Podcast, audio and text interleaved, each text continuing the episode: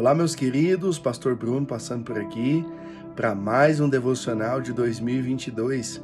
Hoje, o episódio 42 de 365 e eu quero dedicar esse episódio de hoje à nossa querida irmã Lene, que está fazendo aniversário hoje, e esse texto ela me enviou como pedido para fazer, como nós estamos em Provérbios, no mês da sabedoria, ela me enviou esse versículo e então esse devocional de hoje é dedicado a ela. Provérbios 27, capítulo capítulo 27, verso 17 diz assim: Assim como o ferro afia o ferro, o homem afia o seu companheiro, ou em outras versões, o seu amigo, o seu próximo.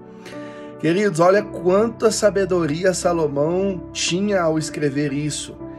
Quando você está afiando uma, uma faca ou algum objeto que corte, uh, esse esse objeto, né, essa, esse, esse ato de afiar, se você faz naquele, se você conhece torneiro mecânico, você faz naquele, naquele disco, sai até faísca por conta do atrito de um ferro com uma, uma chapa ou com uma lima, que também é um tipo de ferro.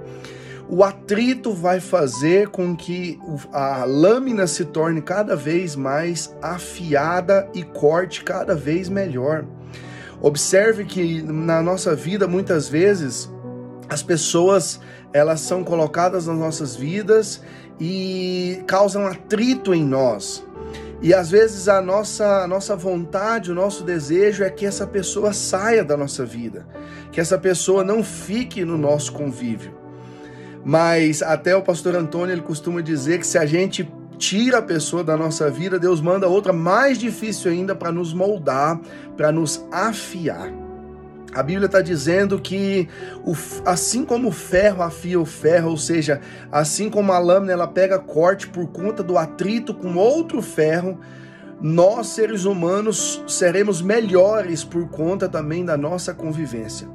É comum nos dias de hoje as pessoas dizerem: "Ah, eu gosto de ficar em casa. Ah, eu não quero proximidade com ninguém." Ou até as pessoas dizerem: "Ah, eu não preciso ir à igreja para servir a Deus, eu não preciso estar em comunidade.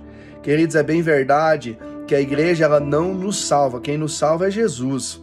Mas existem bênçãos, e preste bem atenção nisso. Existem bênçãos especiais da parte de Deus que só é derramada em comunidade.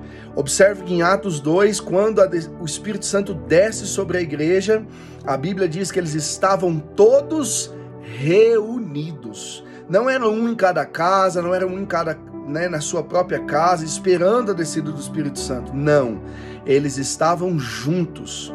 Então existem bênçãos especiais que são conquistadas através da comunidade, através da igreja, através da reunião dos santos.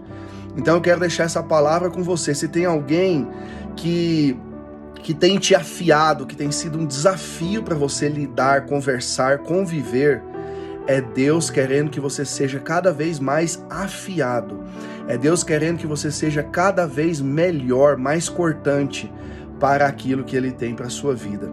Não despreze as pessoas que causam atrito em você, porque elas estão sendo usadas para Deus para ser bênção na sua vida. Deus abençoe o seu dia em nome de Jesus.